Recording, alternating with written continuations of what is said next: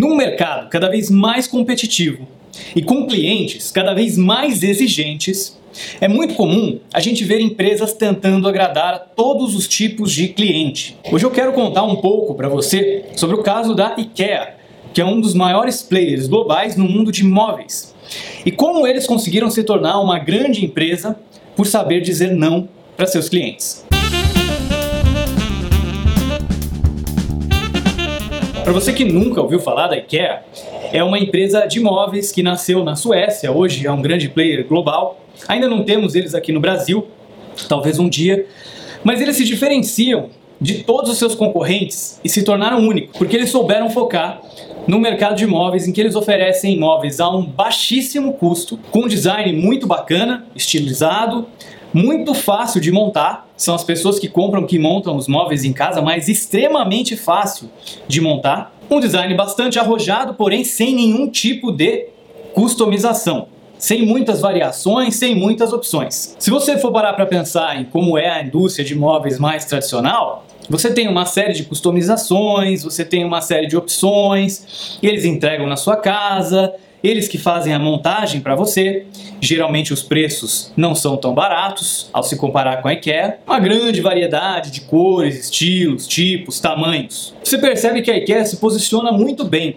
Ela está posicionada para aqueles clientes que querem gastar pouco, mas ao mesmo tempo querem móveis bonitos, com design bacana. Não se importam tanto com grandes customizações e também não se importam de montar os próprios móveis. E é justamente por ser assim que ela consegue ser um dos players que consegue oferecer o menor preço para seus clientes. Agora imagine o seguinte, um cliente que entrou na loja, não gostou da ideia de ter que montar o móvel, não gostou da ideia de não poder escolher as cores, de não poder escolher fazer pequenas mudanças naquele móvel antes de comprar. E ele então vai deixar ali o seu bilhetinho com a sua reclamação de que ele não gostou por causa dessas razões. A IKEA deve receber reclamações assim todos os dias mas ela apenas ignora essas reclamações, porque não faz parte da estratégia dela. A estratégia dela, como eu fui contando para vocês, está bem clara. E o segmento de clientes que ela quer atender também está bem claro. O tipo de cliente que ela atende a necessidade, como ninguém mais no mercado atende, está bem claro.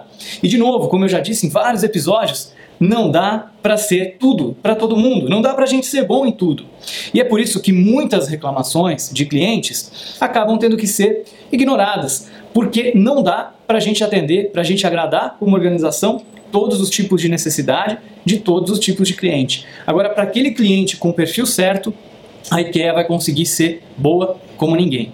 E aí fica um pouco de reflexão para você nesse sentido.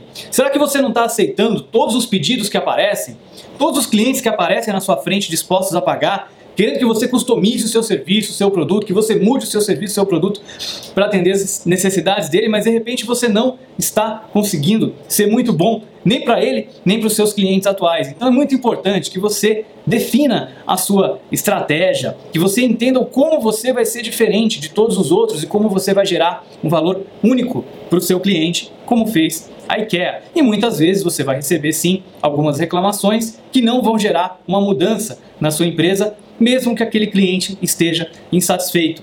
Porque para que você possa deixar todos os seus outros clientes satisfeitos, você vai precisar dizer não para alguns clientes, para uma parte do mercado, e alguns clientes vão ficar insatisfeitos. Uma parte do mercado não vai comprar de você, uma parte do mercado não vai querer ser cliente da sua empresa, mas isso é muito importante para que a outra parte do mercado seja muito bem atendida pela sua empresa e sejam clientes ultra satisfeitos, justamente porque você oferece aquilo que eles precisam e atendem suas necessidades únicas. Espero que você tenha gostado desse bate-papo. Se você não conhece a IKEA ainda, dá uma pesquisada, veja como é bacana o modelo de negócio deles. Eu vou deixar alguns links aqui para você que quiser saber mais. Se você gostou desse bate-papo, não esquece de deixar o like aqui no vídeo, compartilhar com os seus amigos e também deixar o review do podcast, caso você esteja ouvindo lá na iTunes Store.